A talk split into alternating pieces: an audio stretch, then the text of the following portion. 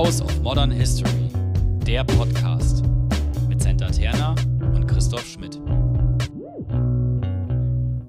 Hallo. Hallo, willkommen zurück zu einer neuen Folge von House of Modern History. Heute steht im Zentrum ein Aufsatz von Bell Hooks, die sich klein schreibt oder die man auch klein schreibt.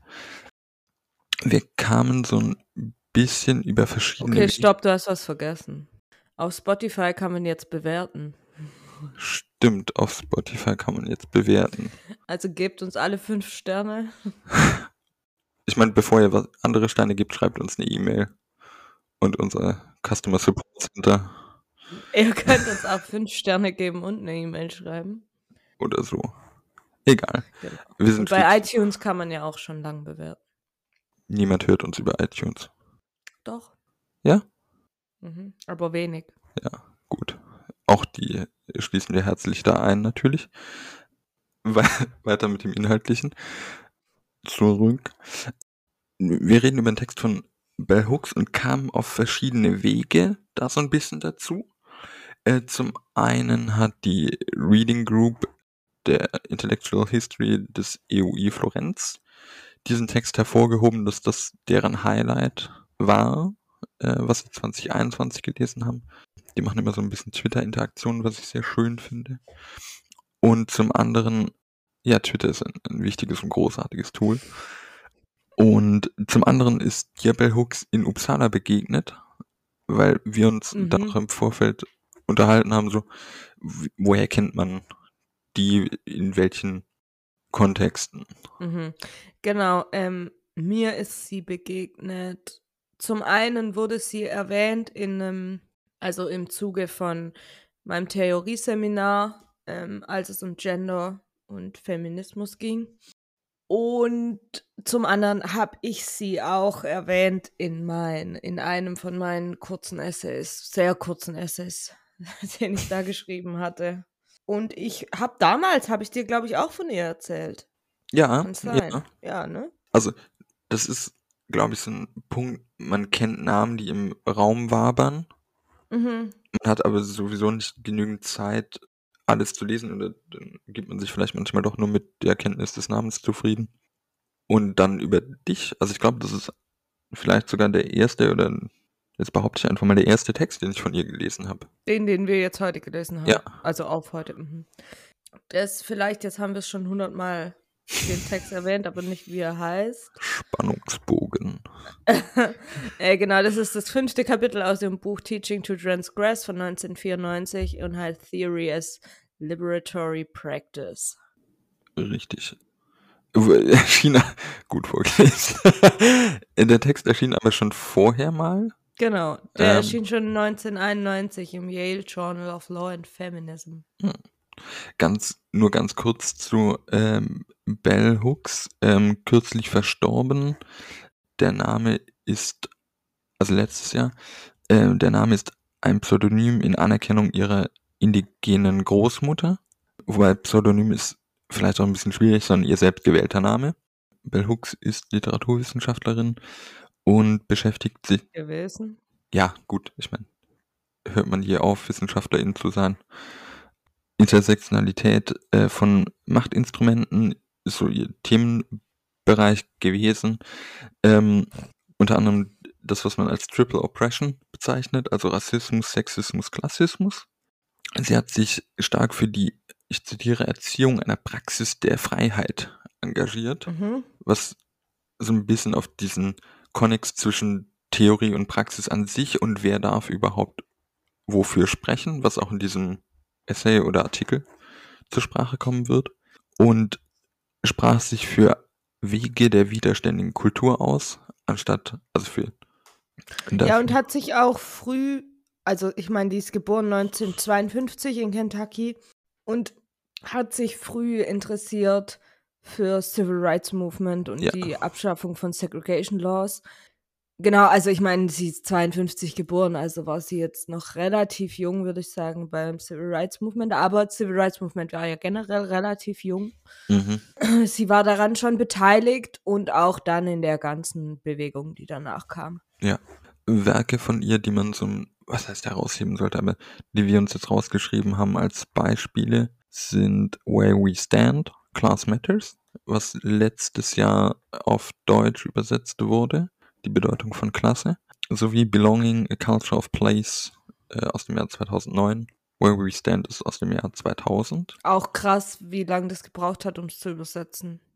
Ja, das stimmt. Ja, genau. Und in Belonging reflektiert sie viel über ihr eigenes Leben, also über ähm, Kentucky, wo sie herkommt und was es bedeutet, dass sie dort als schwarze Frau gelebt hat und in so einer Gegend aufgewachsen ist. Mhm. Genau, und sie, also da ist, Hm. das ist Teil von dem, was sie eigentlich oft macht in ihren Schriften. Er sagt auch hier wieder, dass es wichtig war, für sich selbst sich mit diesen Dynamiken auseinanderzusetzen. Also wirklich praktisch am Beispiel von ihr selber persönlich viel darzustellen. Mhm. Ich weiß nicht, wir sollten nicht mehr so früh aufnehmen, merke ich gerade. Warum? Ich bin ein bisschen dizzy. Ja, gut, mir kommt es, Ja, ja. kommt es gelegen. Vielleicht ist es auch noch heute so. Nee, nee, das ist schon gut, wenn wir zukünftig später aufnehmen. Äh, genau, und sie hat auch immer wieder, ähm, also sie hat viel zu Repräsentation von Schwarzen äh, geschrieben, auch in der Cop Popkultur zum Beispiel. Also sie hat viel Mhm. über auch Cultural Appropriation auf der einen Seite, aber auch eben über äh, die Selbstdarstellung. Zum Beispiel hat sie auch im Guardian einen Artikel über Beyoncé und ihr Lemonade-Album Ah. und das ganze Projekt darum hat sie einen Artikel geschrieben. Oh, großartig. Den verlinken wir in den Shownotes. Auch gutes Album. Mhm. Aber generell gute Künstlerin. Ja, Ich meine, wenn du jetzt Nein gesagt hättest, hätten wir diesen Podcast auch an, an Ort und Stelle aufgelöst. du glaubst aber nicht ernsthaft, dass ich Nein. Nein gesagt hätte. Nein, natürlich nicht. Also manches an meinem Musikgeschmack ist vorhersehbar und da stimmen wir überein. Gen äh, genau, ja, ja. Ihr werdet das sehen, wenn ihr euch die Playlist von äh, Santas Masterarbeit anhört. Mhm. Ja. Aber gut. Ähm, steigen wir Genau, in den. und vielleicht eins noch kurz generell, sorry. Ähm, genau, sie spricht auch viel davon, dass, und ich glaube, das ist auch ein, oder das ist auch eins, wo sie sich persönlich als Beispiel nimmt. Sie spricht viel davon, dass schwarze Frauen gerade, weil das ja ihr Thema ist, ich glaube, das Mhm. gilt auch für Männer, eben sich selber so ein bisschen oder ihre, ihr Mindset so ein bisschen dekolonisieren müssen erst, bevor sie eben Teil sein können von diesen sozialen Veränderungen oder so oder da was bewirken können. Also das geht so ein bisschen in die Du Bois-Richtung mit Double Consciousness und ich muss erstmal selber mich nicht mehr durch die Augen von Weißen sehen und mich selber so ein bisschen dekolonisieren, sag ich mal, bevor ich überhaupt ja verstehe, dass ich ein anderes Recht eigentlich in der Gesellschaft habe, als es mir gegeben wird. Ja. Und da ist es sicherlich nochmal ein besonders wichtiger Punkt, weil du ja auch die, die andere Theorie an, angesprochen hast. Ich glaube, was generell, oder ich will jetzt nicht sagen, was sie generell sagen würde, weil das wäre so ein bisschen reinlesen, aber was in diesem Essay oder Artikel, ich weiß, wahrscheinlich ist es ein Artikel, stark rauskommt, ist eben dieses sich selbst hinterfragen und sich selbst einordnen und sich selbst ermächtigen. Also sie schreibt sicherlich für ein äh, schwarzes Publikum auch, das, weil sie sehr viel auf ihre eigene Biografie zurückwirft. Ich glaube, oder ich habe für mich schon den Anspruch ausgezogen, dass das eine generelle wichtige Sache ist, was ja auch zum historiografischen Arbeiten passen würde, dass man erstmal klar machen muss, was der Sehepunkt ist, worauf man steht und damit sich selbst auch befragen muss. Ja. Sie spricht am Anfang in diesem Artikel ja schon oder fängt sie direkt an, dass praktisch Theorie ein Ort der Heilung ist. Also sie sagt ja wirklich auch Place. Ja, ja. Das fand ich erstmal interessant und sie spricht oft davon, auch in anderen Texten. Und mir ist es schon mal begegnet, dass sie das gesagt hat. Mhm. Und damals konnte ich so mittelmäßig viel damit anfangen. okay, weil? Mittlerweile kann ich viel mehr damit. ein- Naja, weil Theorie ist das, was sie, oder war für mich oft das, was sie ja auch schreibt in ihrem Artikel, oft so was Abstraktes, was jetzt nicht wirklich persönlich was damit zu tun hat, beziehungsweise auch nicht so die Verbindung zwischen Theorie und Praxis Mhm. wie sie sie proklamiert. Das hatte ich einfach nicht auf dem Schirm. Aber Ich habe ja den anderen Podcast gehabt mit meiner Familie. Ja. Und da haben wir ja viel, oder da haben wir ja eigentlich nur über Scheidung gesprochen und mich als Kind so ein bisschen zum Teil. Natürlich auch jetzt, aber auch mich als Kind. Mhm. Und ich weiß, dass ich, als ich mich jetzt in Uppsala mehr mit Theorie auseinandergesetzt habe und so und viele ja auch mit Postcolonial Theory und die, das Konzept von Agency und wie kann ich diesen Leuten Agency geben und so weiter und so fort. Das war für mich persönlich hilfreich, weil ich das übertragen konnte auf diese Scheidungssituation von meinen Eltern. Okay. Zu sagen, und ja, ich bin keine schwarze Frau und ich bin nicht versklavt oder irgendwas in die Richtung, aber erstmal habe ich mich wahnsinnig passiv in der Situation gefühlt, weil ich meine, mit dir als Kind passiert was und du kannst nichts dagegen tun. Und trotzdem gibt es Momente, wo du sagst, da hattest du Handlungsfähigkeit und die musst du finden, weil dann fühlt sich das Ganze nicht mehr so passiv an, sondern ein bisschen aktiver. Und das hat mir voll geholfen, um nochmal damit irgendwie anders, also anders darauf zu blicken und anders damit klarzukommen, sage ich mal. Jetzt ist es nicht so, dass ich dass es mir völlig schlecht ging oder so Mhm. mit der Scheidungssituation, aber es hat trotzdem nochmal ein anderes Licht darauf geworfen irgendwie. Habt ihr eine Folge dazu aufgenommen? Ich sage das immer mal wieder im Podcast. Wir Ah, haben okay. keine explizite Folge darüber Okay. aufgenommen. Genau, aber äh, Bell Hooks macht ja auch in ihrem, in dem Artikel, den wir gelesen haben von dieser Alice Miller, dieser Psychoanalystin, ähm, das Beispiel, dass sie sagt, durch Theorie hat sie ihre Kindheit neu interpretiert. Also so Mhm. wie ich das da rausgelesen habe, ist sie, glaube ich, sexuell missbraucht worden als Kind. Und hat das dann aber nochmal anders interpretieren können durch Theorie. Mhm. Und das ist was, da, das konnte ich nachvollziehen auf eine. Also ich, auch hier wieder, ich bin nicht sexuell missbraucht worden als Kind, aber die Idee von, wie kann ich anders durch Theorie auf meine Kindheit blicken, Mhm. das hat mir voll geholfen. Mhm. Und also ich habe zum Beispiel, weil ich bin ja nach dem Abi, bin ich ja ins Ausland gegangen. Und danach höre ich auch auf mit persönlichen Geschichten, dann können wir wieder zu Hooks kommen. Ähm, ich bin nach dem Abi ins Ausland gegangen und für mich, ich dachte halt, ja, ich bin halt einfach ins Ausland gegangen, weil ich ins Ausland gehen wollte und so. Und habe dann mit dieser Handlungsfähigkeit und Theoriekonzept, habe ich mir nochmal überlegt, naja, vielleicht bin ich ins Ausland gegangen, damit ich mich nicht mehr entscheiden musste, zwischen wo wohne ich. Mhm. Weil wenn ich einfach weg wohne, dann wohne ich weg. Und das war so meine Idee von, ich mache jetzt was aktiv. Und tatsächlich hat mein Papa einen Brief gefunden, den ich ihm geschrieben habe, wo das drin stand. Ich konnte mich nicht mehr daran erinnern, dass es so war. Aber ich habe mich dann nochmal mehr damit beschäftigt und so. Und das waren so Momente, wo ich, ja, wo ich irgendwie gemerkt habe, dass mir so eine Theorie, wenn ich jetzt auf mein Leben oder auf Teile von meinem Leben davon blicke, dann hilft mir das. Mhm. Jetzt. Bin ich fertig. In Filmen heißt sowas Charakterzeichnung, um die Bindung der ZuschauerInnen an die Handlung. ja. Ja, ich würde nochmal am Anfang des Texts einsteigen. Ja. Weil, also der Text, und deshalb glaube ich auch, dass ich vorher noch nie was von ihr gelesen habe, weil ich ihren Schreibstil ziemlich cool fand und mich glaube daran erinnern, naja, hm, ich weiß nicht, was ich gestern zu Mittag gegessen habe, aber ich würde mich, glaube ich, trotzdem erinnern, wenn ich sie schon mal gelesen hätte. Mhm. Sie fängt an, äh, damit zu schreiben, I came to theory because I was hurting. The pain within me was so intense that I could not go on living. I came to theory desperate, wanting to comprehend, to grasp what was happening around and within me. Ins Gefahr laufen, das Ganze zu überhöhen. Das war ein Einstieg, wo ich gedacht habe, okay, den Text ziehe ich jetzt auch durch.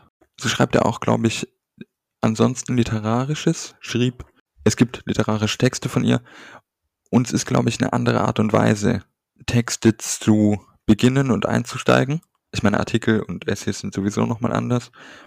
Aber ich erzähle das auch dahingehend, weil sie ja dann schreibt, dass Theorie eigentlich sehr niedrigschwellig ist. Ja, und das ist erstmal das Gegenteil von dem, was man denkt.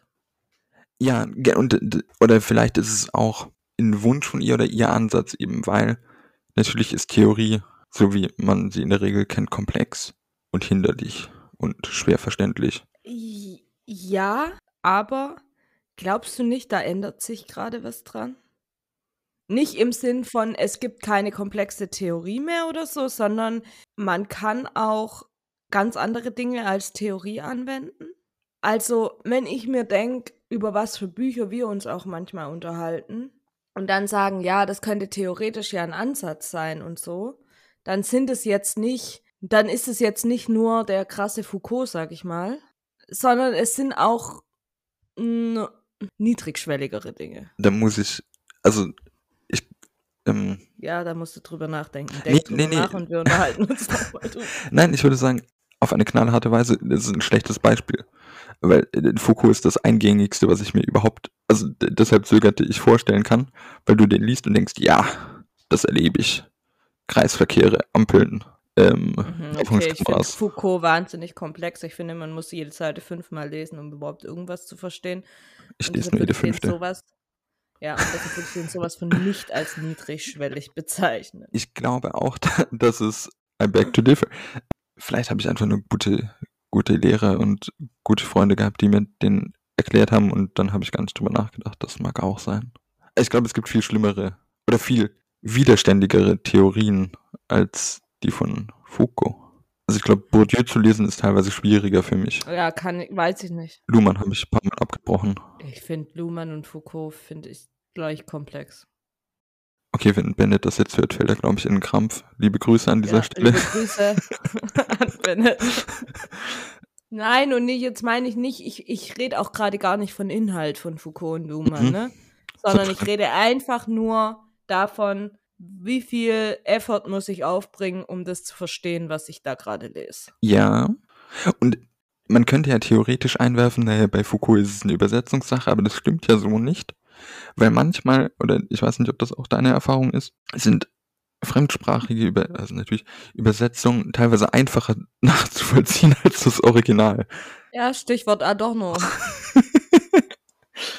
Also, um aber auf deine, deine Ausgangsfrage zurückzukommen, ich glaube, es wird dahingehend niedrigschwelliger, weil sich manche Ansätze einfach schon ihnen bewusst oder in einer bestimmten Situation gesättigt haben, dass man gar nicht mehr diesen Berg erklimmen muss. Also gerade die Theorien der 70er sind halt jetzt einfach, du musst in deiner Hausarbeit nicht mehr den Konstruktivismus erfinden oder belegen oder sonst was, sondern davon kannst du ausgehen. Und ich glaube, dann gibt es sehr viel alltagstauglichere Dinge, die wir jetzt auch mit reinnehmen dürfen tatsächlich. Mhm. Das würde ich Ja. dir schon recht geben, ja. Ja, genau, weil wenn ich jetzt auch, also Bell Hooks schreibt ja auch in diesem Essay davon, dass sie halt, also sie möchte ihre Texte so niedrigschwellig wie möglich, dass sie so eine breite Zielgruppe wie möglich erreicht. Und sie schreibt halt auch davon, dass das ja ein, dass es auch Nachteile hat, dass zum Beispiel manche sagen, sie können sie nicht verwenden in einem akademischen Kontext, weil das nicht den Anforderungen entspricht, um bestimmte Punkte zu bekommen oder keine Ahnung, was abzugeben, wie auch immer. Das würde ich jetzt zum Beispiel nicht, also die Erfahrung habe ich nicht gemacht. Dass du bestimmte Theorien nicht verwenden kannst, weil sie nicht. Nein, dass ich Bell Hooks nicht verwenden kann, Also, um es konkret zu machen. nee, äh, ich auch nicht. Also und ich habe sie verwendet. Ja. Das ist jetzt kein, das ist jetzt kein ähm, hypothetisches Ding, sondern ich habe sie verwendet und wir haben von ihr gesprochen, auch im Seminar. Also weißt du? Ja, ich meine, der Text ist von 492.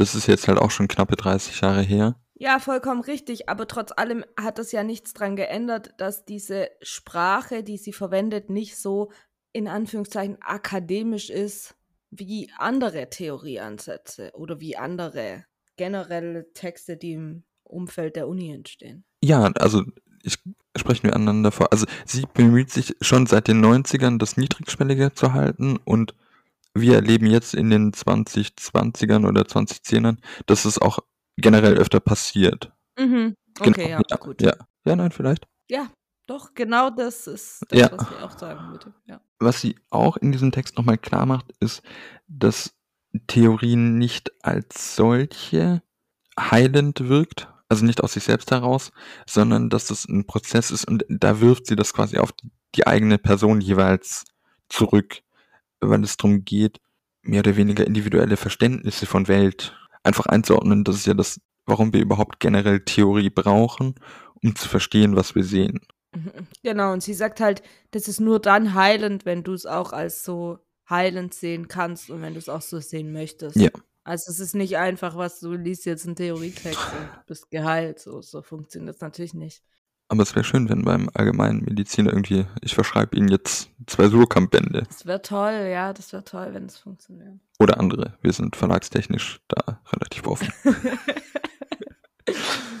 ja, was sie auch, und da kommen wir dann nochmal so ein bisschen zurück, eben mit diesem, das finde ich einfach so toll an ihr, sie kritisiert, dass Theorie oft eben schwer zugänglich und widerständig ist im Sinne von habituellen Praktiken und sie tut was dagegen, indem sie das anderweitig schreibt.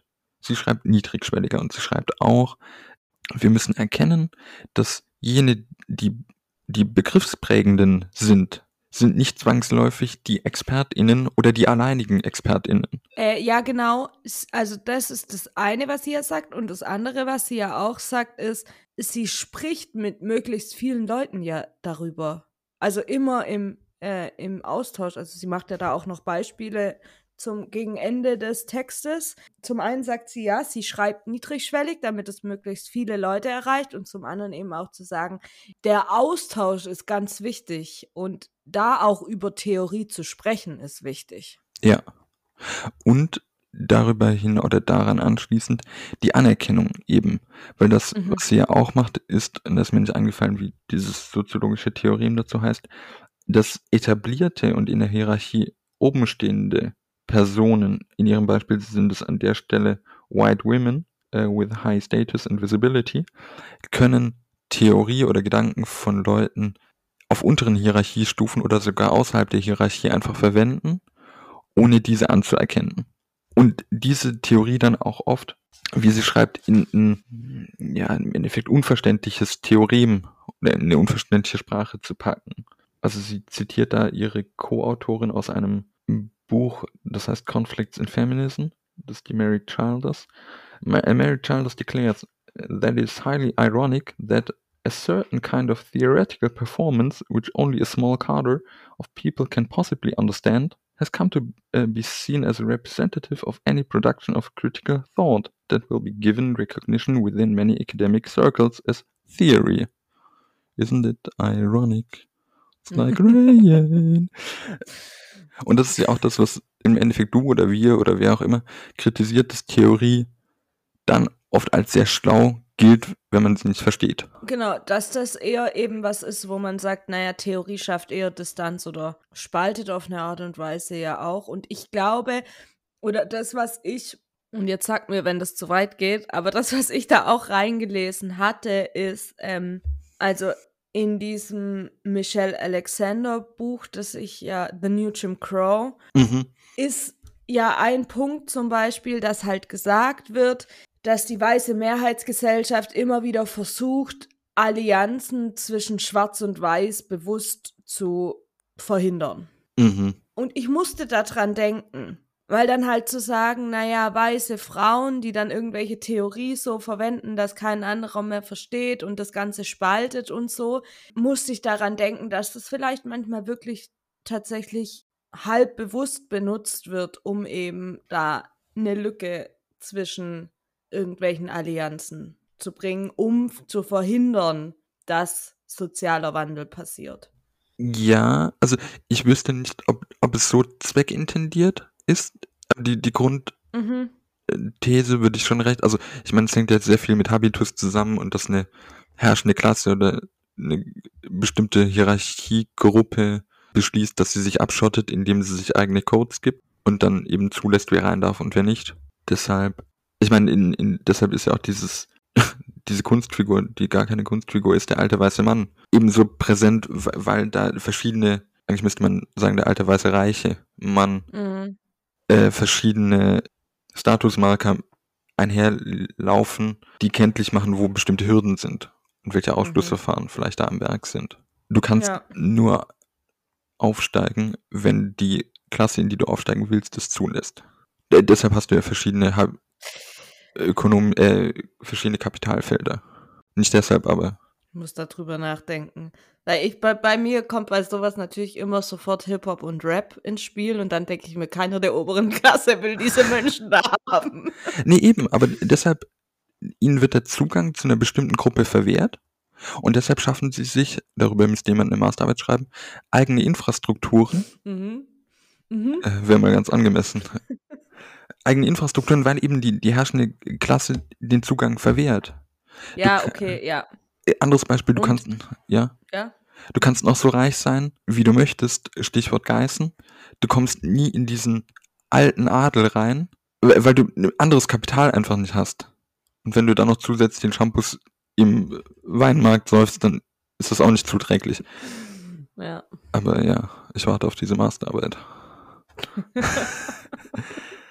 Und jetzt muss man vielleicht auch, ich weiß nicht, ob ich an der Stelle dann Haarspalterei betreibe oder sonst was tue, das kannst du ja dann rückmelden, dass es vielleicht auch einen Unterschied gibt zwischen komplexer Theorie Mhm. und komplex ausgedrückt. Ich würde schon sagen, dass manches, und da bin ich sehr nahe bei dem Lehrmeister eines sehr guten Freundes, manches Komplexe kann nur komplex ausgedrückt werden. Das ist dann auch ein Problem. Manches ist, glaube ich, einfach sehr voraussetzungsreich. Je tiefer du in spezielle Themenbereiche reingehst, desto weniger bist du am Allgemeinwissen und damit wird es immer voraussetzungsreicher. Das würde ich schon. Okay, du nicht? Ja, okay, wobei doch, wobei das für mich eine andere Aussage ist als die, die du zuerst getroffen hast. Was habe ich zuerst gesagt? Naja, das, was du zuerst gesagt hast, ist, dass manches eben nur komplex ausgedrückt werden kann. Wenn du jetzt sagst, für manches braucht es halt mehr Vorwissen, weil es weg vom weil es weiter weg vom Allgemeinwissen ist, dann sind es für mich zwei unterschiedliche Dinge. Weil ich glaube schon, dass du im Prinzip alles weniger komplex ausdrücken kannst. Und Ähm, okay. ja. Nee, und ich glaube, da haben, und das ist ja auch nicht, nicht schlimm, schlimm wäre es, wenn wir uns bei Beyoncé uneinig wären. das finde ich sehr schön jetzt in dieser Folge, das werde ich vielleicht nochmal einbauen. Aber ich glaube, je höher der Spezialisierungsgrad ist, desto mehr Fachtermini braucht man oder schafft sich einfach dieses erklärende System und damit wird es für Außenstehende schwerer, weil sie die, wenn sie direkt diese Texte lesen, anstatt diesen Weg der Spezialisierung oder Weg ist vielleicht zu linear gedacht, diese Wurzeln der Spezialisierung nachvollziehen versuchen, nachzuvollziehen versuchen. Mhm. Ich glaube schon auch, dass du jetzt nicht irgendwie, ich meine, Fremdworte haben einen gewissen Charme, dem ich auch verfalle und dann auch falsch einsetze vielleicht. Äh, natürlich könntest du Sachen mit einem Wortschatz manchmal ausdrücken, der kleiner ist.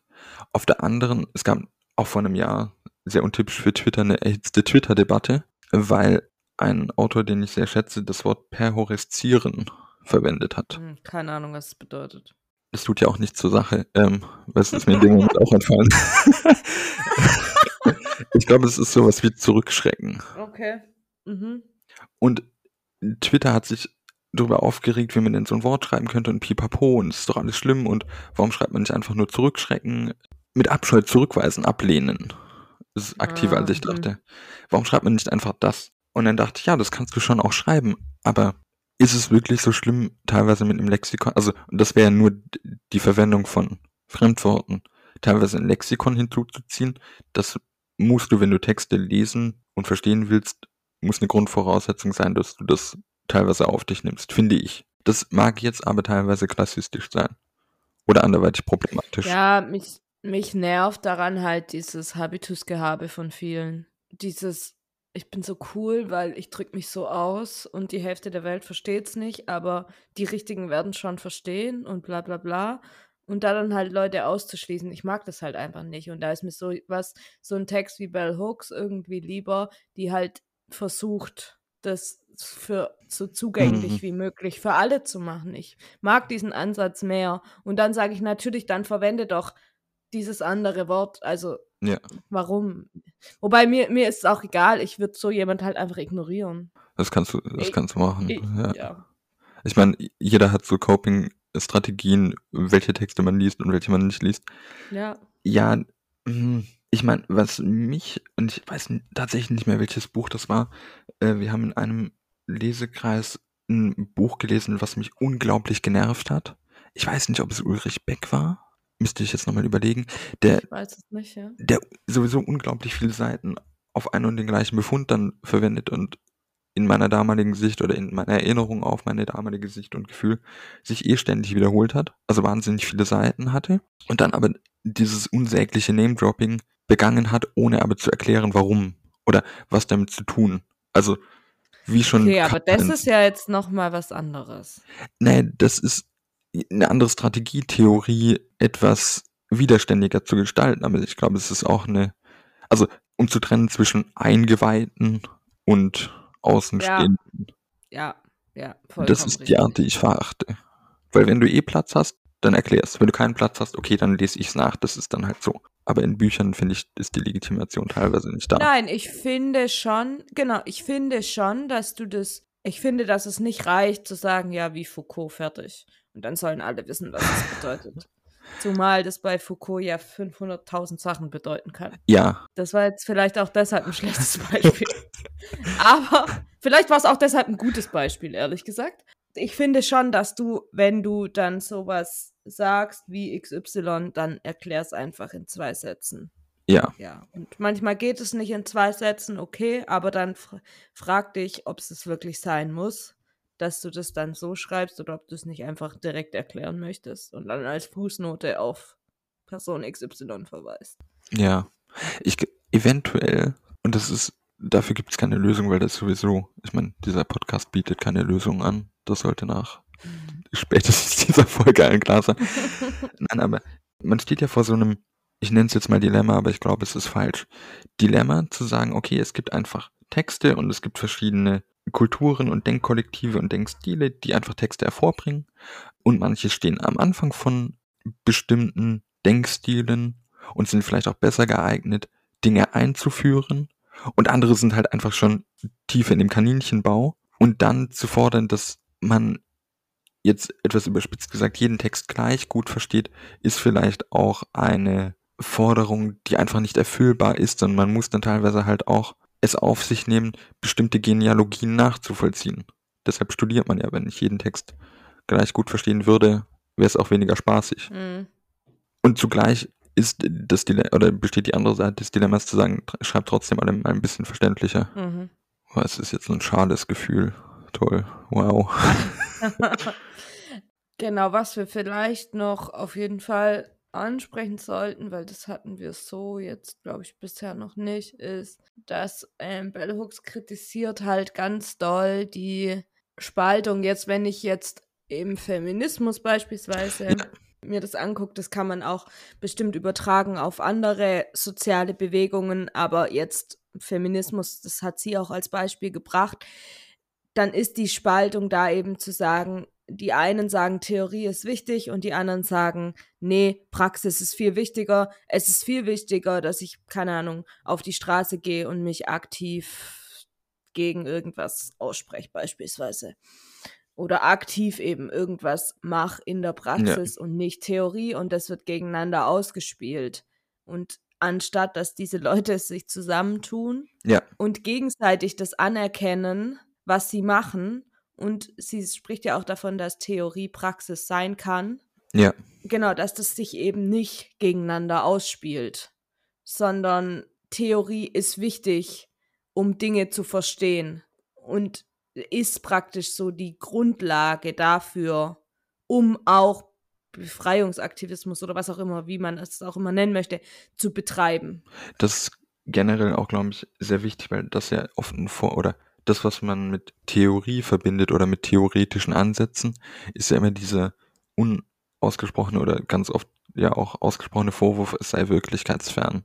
Was ja ein kompletter Unsinn ist. Theorie ist ja deshalb so großartig, weil sie sehr nahe an Wirklichkeiten kommt, indem sie verschiedene Skalierungsmaßnahmen erreicht und nicht, weil, also wenn Theorie nichts mit Wirklichkeiten zu tun hätte, was soll das? Also erstens entstehen Theorien in Wirklichkeiten und was soll Theorie denn sonst sein, außer verschiedene Standpunkte zu klären in Wirklichkeiten? Ich, ich gebe dir vollkommen recht und trotzdem erinnerst du dich dran, als ich das zu dir gesagt habe, als ich mich jetzt mit der Ghetto-Situation beschäftigt habe und gesagt habe, naja, irgendwie finde ich es ein bisschen frustrierend, Ja, weil ich sitze hier in Deutschland in einem schönen Haus an meinem Laptop und schreibe irgendwas über die Situation der armen Afro-Americans im Ghetto und weiß, dass es heute zum Teil immer noch so ist. mhm. Und die Frage, was mache ich hier überhaupt und was bringt's und lohnt sich das überhaupt und so, das ist, finde ich, schon manchmal einfach ein frustrierendes Gefühl. Und mir hat der Text dabei geholfen. Ja. Aber ich meine, also klar, Theorie löst nicht Dinge. Das ist ja das. Nein. Ja. Na, wie hat der Text dir geholfen in der Anerkennung? Ja, nochmal, ich glaube, mir hat es einfach geholfen, dass nochmal jemand sagt, das ist wichtig und es bedingt sich gegenseitig, damit sich wirklich was verändert. Okay. Und ja. auch wenn ich das wusste, natürlich weiß ich das und natürlich weiß ich, dass wenn, wenn man sagt, ja, das bringt doch alles sowieso nichts, deshalb schreibe ich auch nicht drüber und dann wird nicht drüber geschrieben und dann verändert sich auf gar keinen Fall was. Ich weiß das und ich Mhm. sehe ja im Normalfall sehe ich diesen Sinn davon. Aber wenn du konkret dich mit dieser Situation beschäftigst manchmal, dann finde ich das manchmal einfach wahnsinnig frustrierend. Ja. Das heißt, dieser Text wäre auch, weil dieser Podcast ja ab und an über Traumata spricht oder Formen von Trauma Mhm. und von, ich we- weiß nicht, ob Trauma da zu viel wäre, aber äh, Formen von mh, Verletzungen durch Forschung, vielleicht könnte man das sagen, dass dieser Text vielleicht ins Repertoire von dir aufgenommen wird, um mit, Mhm. um einen Abstand zu bekommen und sich nochmal zu vergegenwärtigen, was man tut. Ja, und zwar, genau, und zwar das ist das eine, was du gerade gesagt hast, und vielleicht auch eben noch zu hören, dass Theorie auf eine Art und Weise heilend sein kann. Und ich glaube auch in so einer Situation. Mhm. Ich musste beispielsweise, als ich diesen Text auch gelesen habe, musste ich beispielsweise an Depressionen denken. Ich, Mhm. ich hatte nie wirkliche Depressionen, keine Ahnung, ich war, glaube ich, mal in einer Phase, wo ich nah dran war, würde ich behaupten. Aber ich kann mir vorstellen, dass für manche Menschen Theorie hilft. Mhm. Auch da. Und ich weiß jetzt nicht, welche Theorie das dann genau ist. Und ich glaube, das muss dann auch jeder für sich selber rausfinden, welche Theorie das für ihn ist oder für sie. Ich glaube, da gibt es kein allgemeines Ding, aber das ist nochmal ein anderer Blickwinkel, um mit, anderen, mit Situationen umzugehen. Mhm. Das wäre zum Beispiel jetzt für mich spannend, was da, wie das mit Depressionen beispielsweise aussehen würde. Oder auch mit Traumata durch Forschung. Ich würde jetzt nicht sagen, dass dieser Text speziell dir dabei vielleicht hilft, aber zu sagen, naja, es gibt Theorien, mit der ich, mit denen ich dann umgehen kann, die das mir bei Traumata beispielsweise helfen würde, das wäre ein erster Schritt für mich. Dann muss ich trotzdem wissen, welche Theorie mir da wie hilft. Und vielleicht ist Bell Hooks mit ihrer Theorie, kann sein, kann aber auch eine andere sein. Mhm. Darüber denke ich nach. Mhm. Ja. Gut. Wir haben jetzt den, den Text auch gar nicht so komplett durchgenommen, im Sinn, dass wir ihn von ähm, Cover zu Cover Ne. mit. Ihr könnt ihn selber lesen, wir verlinken ihn. Genau. Aber ich glaube auch, dass es vielleicht nicht zwingend der Punkt. Also zum einen sind verschiedene Essenzen einfach oder verschiedene Aussagen drin, die uns jetzt angesprochen haben, über die wir gesprochen haben. Was ja dann auch nochmal vielleicht ein Teil eines Punkts ist, dass man unterschiedliche Sachen aus unterschiedlichen Texten rausziehen kann Mhm. und das für sich teilweise. Ich meine, das heißt jetzt nicht, dass es ein Plädoyer für Akteursgeschichte ist, weil wir sowieso nicht wissen, was in uns vorgeht. Aber das nochmal, um, um das klar zu machen. Wir haben diesen Text im Endeffekt benutzt, um über ein Thema zu sprechen und haben uns dann teilweise auf ihn bezogen. Mhm. Gut, dann Send. Ich stell dir die Frage heute. Was? Ja? Was? Ja? Ja? Oh. Ja? Was war 1912? Schmerz und Heilung. Falls ihr Kritik an uns oder Fragen habt Oder Lob. Gerne auch Lob. oder Themenwünsche, Gast sein wollt. dann dürft ihr euch gerne bei uns melden, entweder auf Twitter unter @houseofmodhist Oder ihr könnt uns eine E-Mail schreiben. Dort ist unsere E-Mail-Adresse houseofmodernhistory at gmail.com. Genau, steht beides in der Beschreibung unten drin. Wir freuen uns auf Feedback. Bis zum nächsten Mal.